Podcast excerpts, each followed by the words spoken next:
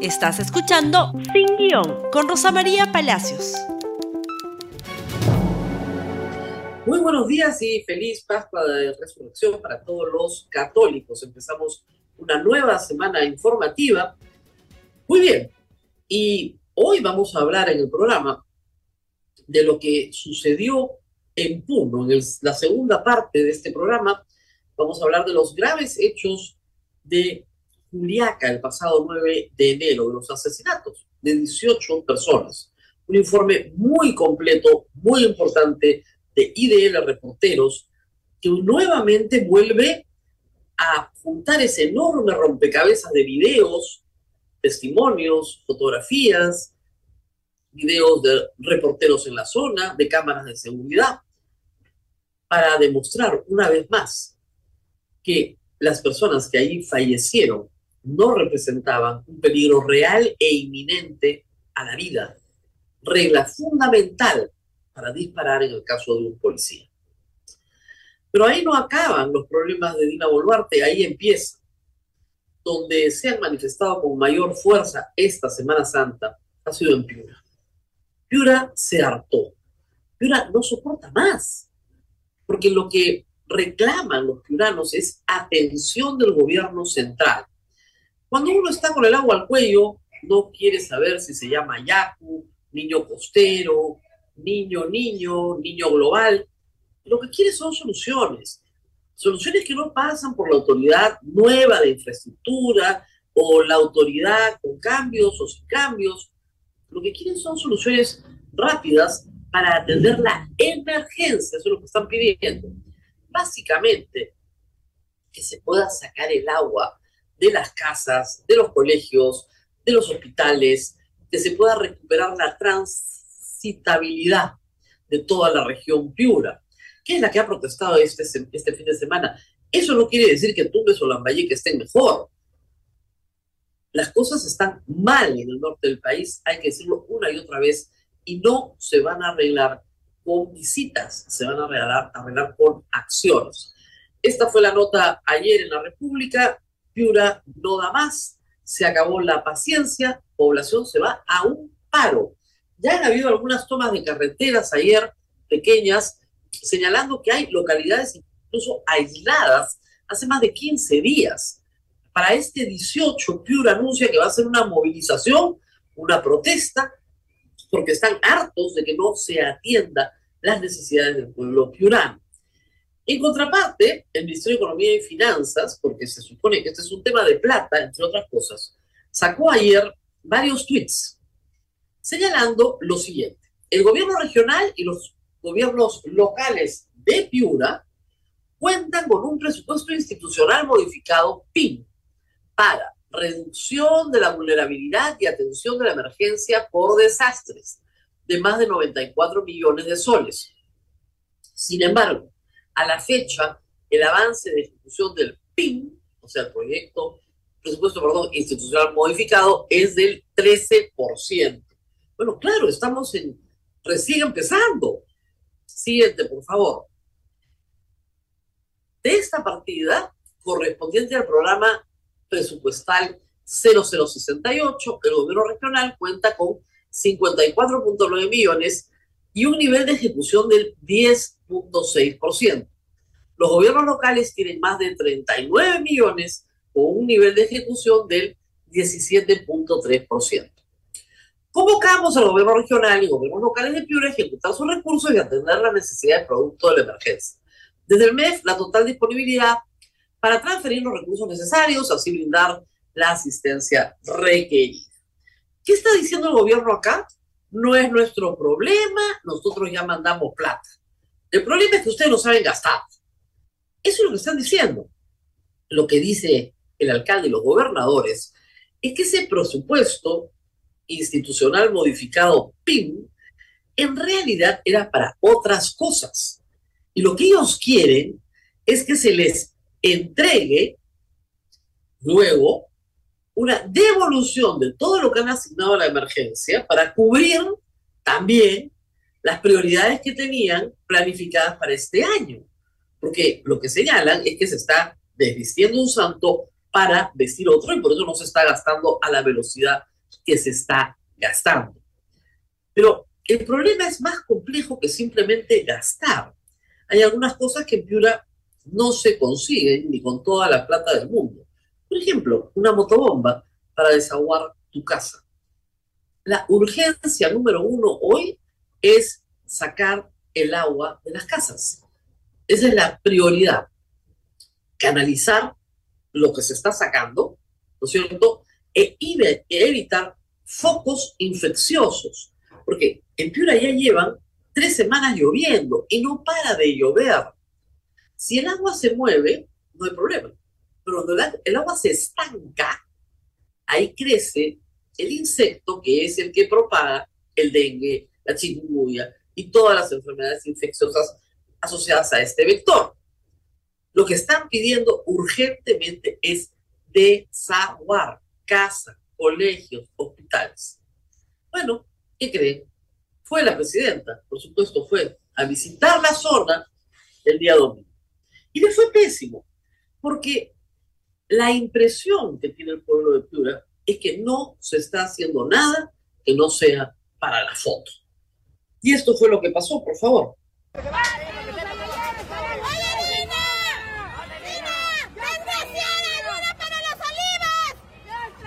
asesina, miserable, ¿qué hacen, Piura?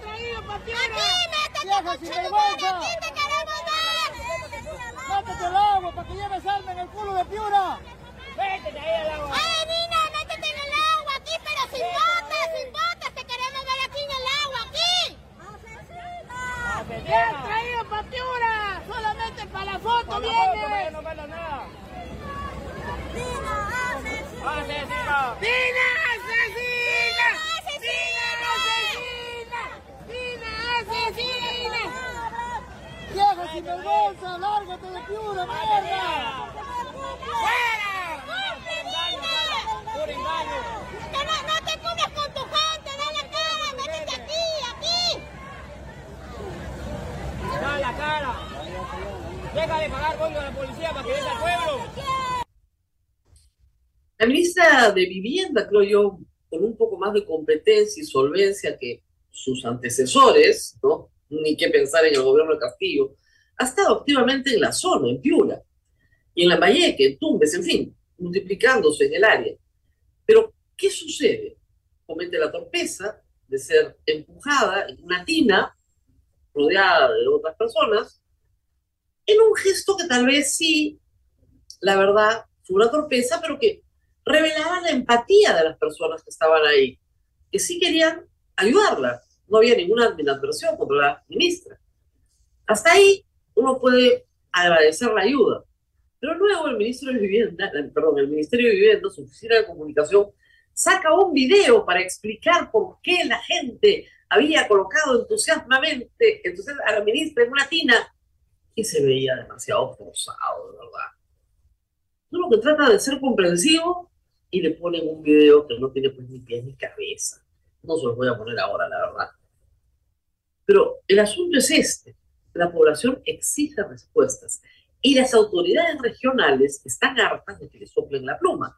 Acaban de llegar, han juramentado en enero y no le creen al gobierno. Ese es el problema, no le creen nada.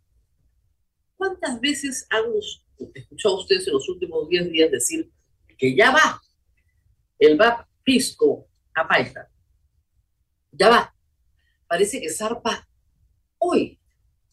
Recién hoy, cuando me he enterado que está zarpando hoy, no zarpó la semana pasada. No, no, no, no. Recién está zarpando hoy. Hay poca paciencia en Piura, con todo derecho, con toda razón. Pero el gobernador regional, Luis Neira, lo dijo en estos términos. No le creemos nada al gobierno central sobre la asignación presupuestal. Escuchemos. Hemos pedido, le hemos solicitado, porque ellos señalan que todas las modificatorias presupuestales que se hagan en los municipios y en el gobierno regional van a ser repuestas por el Ministerio de Economía. Le estamos solicitando que hagan un comunicado oficial porque ningún alcalde les cree. Ya le hemos dicho, ningún alcalde les cree. Eso le íbamos a ratificar nuevamente aquí, pero... Les están diciendo, gasten la plata, ¿ok? En atender la emergencia.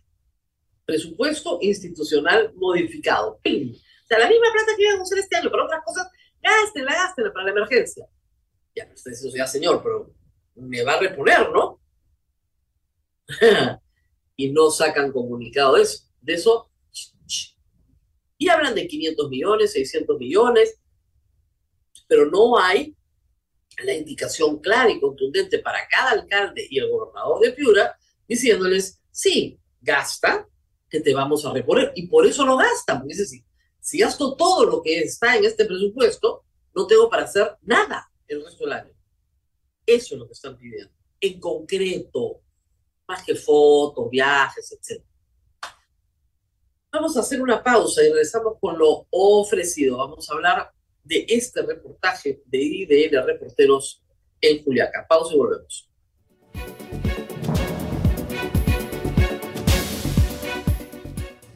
Muy bien, hace unas semanas IDN Reporteros hizo un trabajo minucioso en Ayacucho para eh, evaluar el momento exacto de la muerte de 10 ciudadanos, en ese momento de 10 de 14 ciudadanos que habían sido fallecidos, habían muerto en Ayacucho. Esta vez hace lo mismo en Juliaca, utilizando qué? Videos tomados por civiles, personas que estaban ahí, también material de corresponsales que estaban ahí en la zona, cámaras de seguridad de las municipalidades, cámaras de seguridad de comercios, y con eso arma este rompecabezas georreferenciando con los mapas de Google de la ciudad exactamente el lugar donde mueren las personas y cómo mueren. ¿Por qué esto es muy importante? Porque de acuerdo a la ley, la policía solo puede disparar a una persona que es una amenaza real e inminente a la vida del policía. Lo que se demuestra en estos 10 casos es que esa amenaza real e inminente no existe. Y de él incluye también lo que se conoce sobre el asesinato del suboficial Sonco, que también muere ese día en Juliaca. Les pido que me acompañen a ver, lo vamos a pasar completo, el material preparado por IDN Reporteros.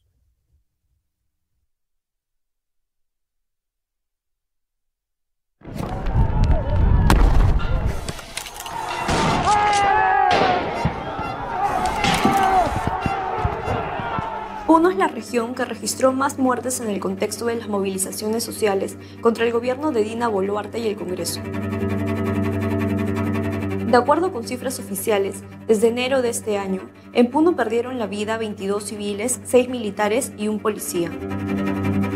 19 muertes ocurrieron en un solo día y una ciudad, el 9 de enero en Juliaca.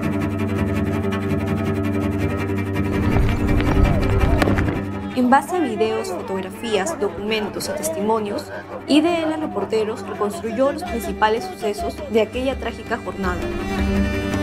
A partir del análisis de los casos investigados, concluyó que la policía hizo un uso desproporcionado de la fuerza, disparó indiscriminadamente y ocultó información clave para el esclarecimiento de los hechos.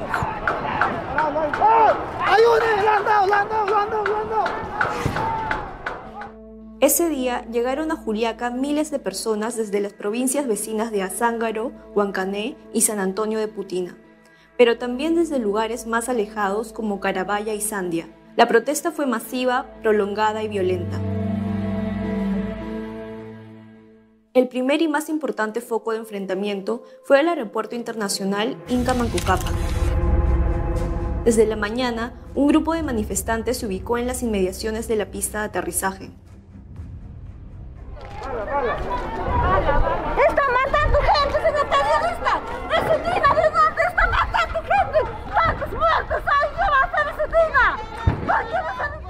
Aunque la policía no ha entregado un plan operativo específico del 9 de enero a la Fiscalía, actas de la PNP indican que ese día el aeropuerto estaba custodiado por alrededor de 300 efectivos de la DINOES y UCE, de Juliaca, Lima, Cusco y Arequipa. Los policías se dividieron en escuadras de entre 9 y 10 miembros. Cuatro escuadras de la DINOES se ubicaron en el ala noroeste de la pista de aterrizaje. Cerca del mediodía, los policías dispararon bombas lacrimógenas para dispersar a los manifestantes que pugnaban por ingresar desde la avenida Independencia. Pero algunos minutos después, el enfrentamiento se extendió a una calle paralela a la pista de aterrizaje, el Girón Amanecer. La pared que divide la pista de aterrizaje del Girón Amanecer había sido perforada por los manifestantes en varios puntos. Los policías aprovecharon estos forados para salir del aeropuerto y ubicarse en la intersección del Girón Amanecer con la avenida Bancay. Un grupo de manifestantes se situó a una cuadra de este punto. Uno de ellos era el comerciante de 35 años, Gabriel López Amanqui. La cámara del fotógrafo Max Nina logró captar el momento exacto en que éste se encontraba apoyado en una rodilla frente a la policía. Era la 1 y 46 de la tarde. Veinte minutos después, Nina pudo captar a López Amanqui ya herido, siendo cargado por un grupo de gente. Provenían del cruce de la avenida Bancay con Alfonso Ugarte, donde los policías estaban expulsando a los manifestantes. López Amanqui había recibido el impacto de 72 perdigones en la espalda, el peritaje balístico forense indicó que se trató de proyectiles de plomo de 3.22 milímetros.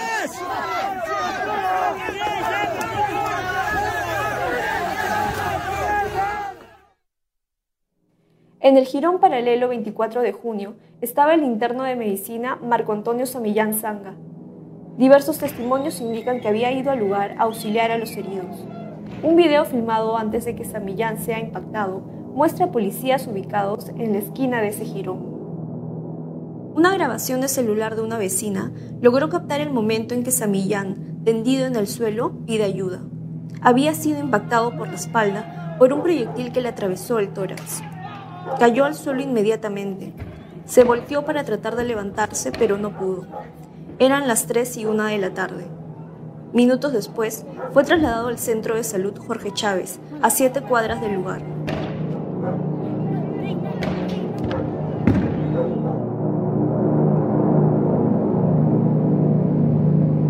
Mientras esto sucedía, la intensidad de los enfrentamientos en el sector 12 del aeropuerto se incrementaba. El joven ayudante de cocina, Jorge Huaranca Choquehuanca, se encontraba en esta zona. A su lado estaba un fotógrafo de la agencia Reuters. Ambos permanecían arrodillados detrás de una de las construcciones de ladrillos. Cuando Huaranca se puso de pie para tirar una piedra, fue impactado por tres balas. Una entró por su frente y salió por la parte posterior del cráneo. Otra entró por su hombro izquierdo una última le atravesó el tórax. Fue trasladado al Centro de Salud Jorge Chávez. En su cuerpo se encontró un fragmento del núcleo de proyectil que la pericia balística identificó como parte de un proyectil para pistola calibre 9 milímetros.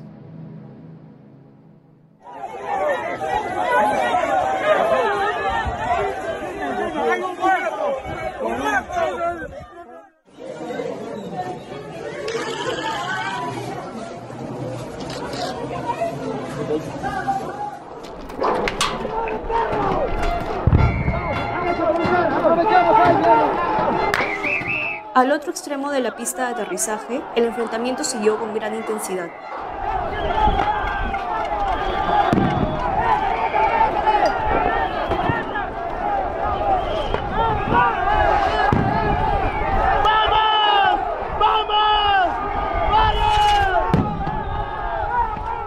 Entre las 4 y 5 de la tarde, el estudiante de mecánica Nelson Pilco Condori entró con otros manifestantes al aeropuerto.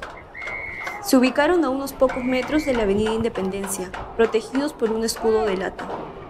Detrás se encontraba un fotógrafo de la agencia Associated Press. De acuerdo con su testimonio, cuando Pilco se paró para voltear el escudo, una bala le atravesó el tórax. El video que grabó el fotógrafo muestra a Pilco tumbado en el suelo, mientras los manifestantes que estaban a su lado trataban de auxiliarlo. Pilco fue llevado al centro de salud Mariano Melgar, ubicado en el distrito de San Miguel, a unas cuadras del aeropuerto.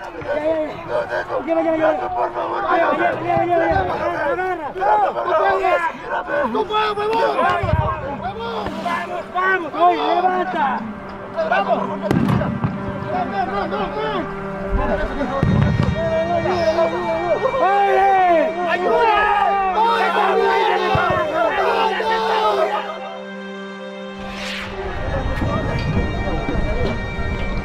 A una cuadra y media del lugar donde murió Pilco, se encontraba el estudiante de psicología y activista por los derechos de los animales, Yamilet Aroquipa Anco, de 17 años.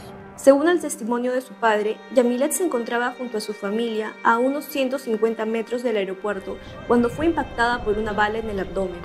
Un video de un corresponsal registró a los policías en ese extremo del aeropuerto. Yamilet fue llevada al centro de salud Mariano Melgar, en su cuerpo se encontró un proyectil para cartucho de pistola calibre 9 milímetros.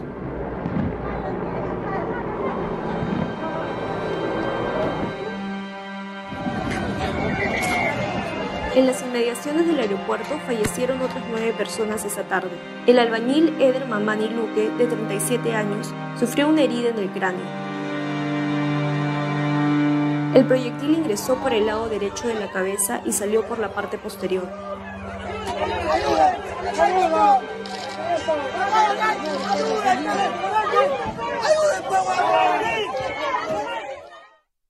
Como él, Cristian Mamani Anco, Roger Cayo Sakaka, Rubén Mamani Muchica y Helio Tarizaca Luque presentaron orificios de entrada y salida de proyectiles sin que se hallen muestras de las municiones.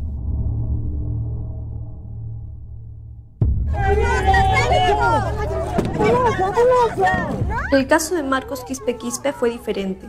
El ayudante de obra de 54 años recibió dos impactos en el tórax y el codo izquierdo. Un fragmento hallado en su cuerpo permitió a los peritos determinar que éste pertenecía a un perdigón de plomo compatible con las escopetas que usa la policía. En los casos de Giovanni y Yanes Ramos, Reinaldo y Laquita Cruz y el menor de edad Elmer Leonardo Huanca, los peritajes balísticos fueron mucho más precisos. Los tres murieron por impacto de fusil de calibre 7.62 milímetros, compatible con los AKM que utilizaron los policías ese día. Todos recibieron los disparos en zonas vitales del cuerpo. De acuerdo con registros de la policía, el día de la manifestación, los efectivos usaron fusiles AKM calibre 7.62 milímetros y pistolas Pietro Beretta y Sig Sauer calibre 9 milímetros. Al final de aquella jornada, solo dos efectivos policiales admitieron haber efectuado un total de cuatro disparos disuasivos en el aeropuerto. La desproporción entre lo declarado por la policía y las evidencias recogidas por la fiscalía es abismal.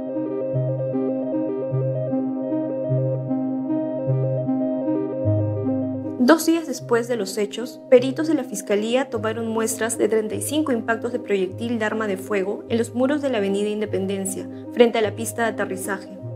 Sumados a los seis proyectiles compatibles con armas de la policía que causaron la muerte de los manifestantes ese día, se puede afirmar que el 9 de enero la policía realizó al menos 41 disparos, 10 veces más de lo que admitió oficialmente. Aproximadamente a las 6 de la tarde, los manifestantes se retiraron de las inmediaciones del aeropuerto. El segundo punto de conflicto se dio en el centro de la ciudad, donde hubo saqueos en el centro comercial Real Plaza.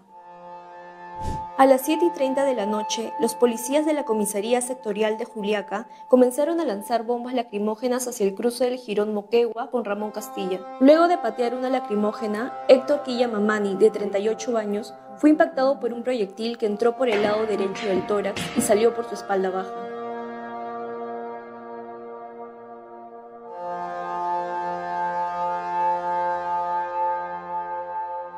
Paul Mamani Apaza, de 20 años, y Brian Apaza Jumpire, de 15, también se encontraban en las inmediaciones del cruce. Según sus familiares, Mamani había ido a comprar ropa al centro de la ciudad y Apaza había ido a una cabina de internet.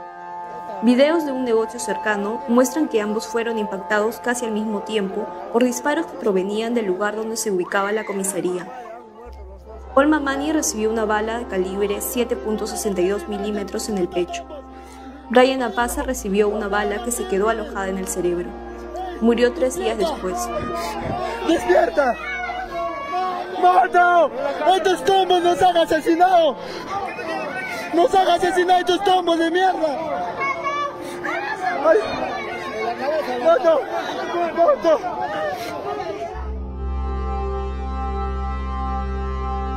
En la pared de uno de los negocios se pudo observar los impactos de los proyectiles al día siguiente. En el cruce del Girón Bolívar con San Román, a una cuadra del Real Plaza, ocurrió otra muerte.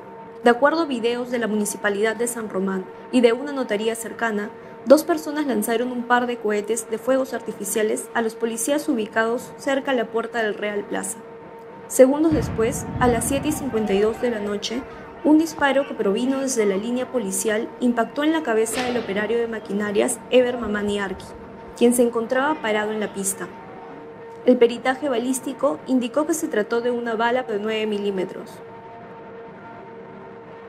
Pese a la violencia de la manifestación y a los 70 policías heridos ese día, ninguna de las víctimas representaba un peligro inmediato o inminente para la vida o la integridad de los policías en el momento en que fueron abatidas.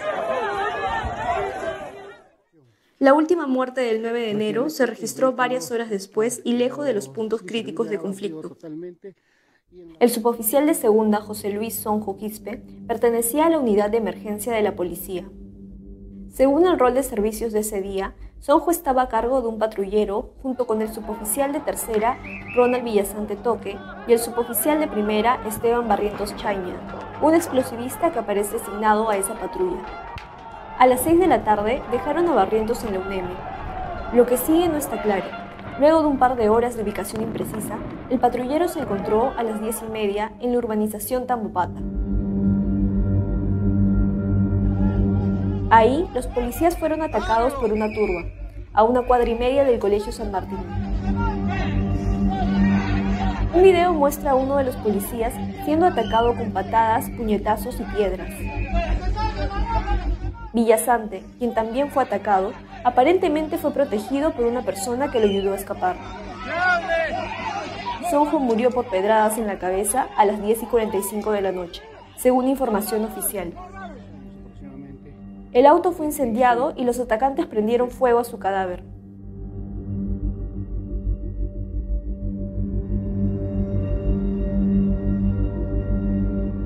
El caso presenta serias inconsistencias. Al día siguiente de los hechos, el teniente Anthony Herrera, jefe de la unidad de emergencias, reportó que Villasante se comunicó desde su celular a las 12.50 de la madrugada pidiendo auxilio, por lo que dispuso inmediatamente que 60 efectivos fueran a su búsqueda.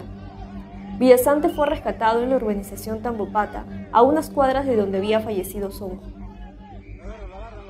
El contingente policial, sin embargo, no intentó encontrar a Sonjo en ese momento. Herrera no ordenó su búsqueda esa madrugada. El cadáver fue levantado recién al día siguiente a las 6 de la mañana. El 7 de febrero pasado, Herrera fue interrogado en la fiscalía. Cuando se le pidió que muestre las llamadas que Villasante le hizo esa madrugada, el ex jefe de la UNEM abandonó la audiencia virtual. El 23 de marzo, la policía detuvo a Jonathan Apazo Turunco y Franklin Díaz Cayata por su presunta implicancia en la muerte de Sonju. En el domicilio del primero se incautaron los accesorios de una pistola Pietro Beretta incinerados, una caserina para fusil AKM con 7 cartuchos y 23.800 dólares. La investigación por la muerte de los 18 civiles, mientras tanto, avanza con gran lentitud. Hasta la fecha, ni un solo policía ha sido llamado a declarar.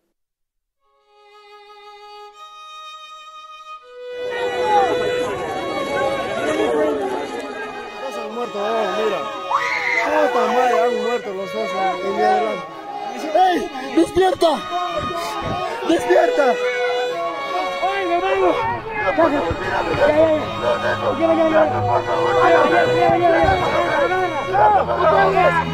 ¡No puedo, me voy!